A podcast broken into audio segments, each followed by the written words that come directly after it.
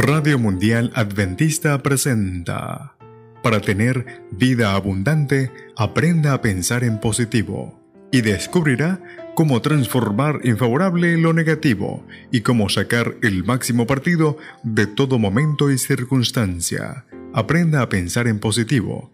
Le enseñará a ir subiendo con paso firme, peldaño tras peldaño, por la escalera de la auténtica felicidad con Rodrigo Josué Rivas.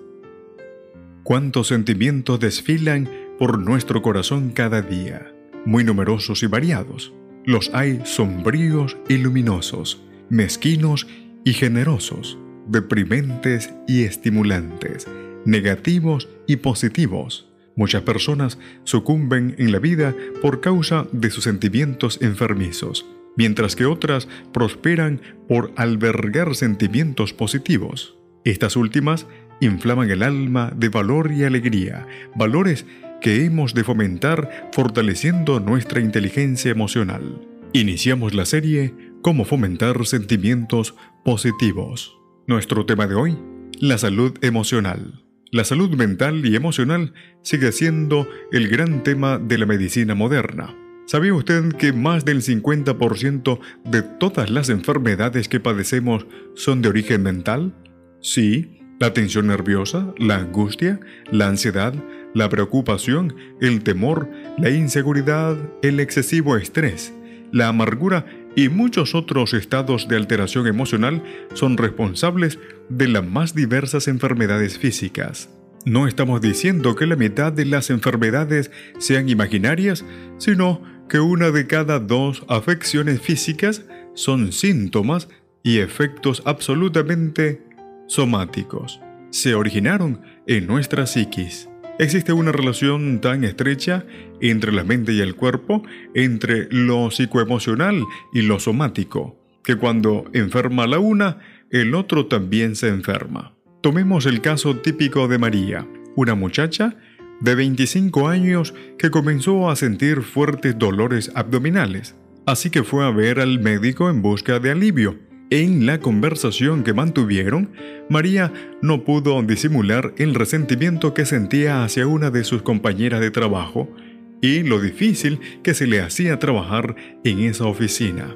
Entonces el médico, comprendiendo la situación, le habló a María con tal franqueza que le hizo ver la verdadera causa de su problema de salud.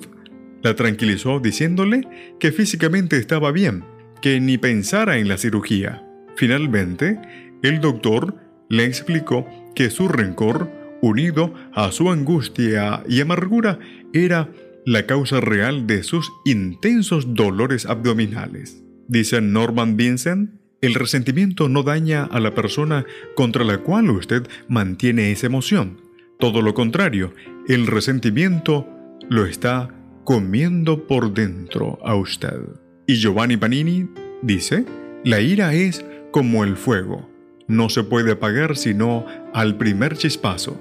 Después es tarde. Bueno, y cuando María modificó sus sentimientos, desaparecieron sus dolores.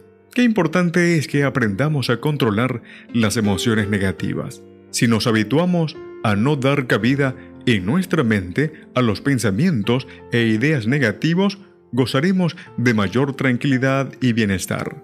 Nos libraremos de diversas enfermedades y disfrutaremos de mayor madurez emocional.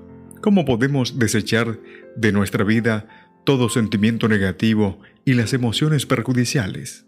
Solicitando humildemente la ayuda divina.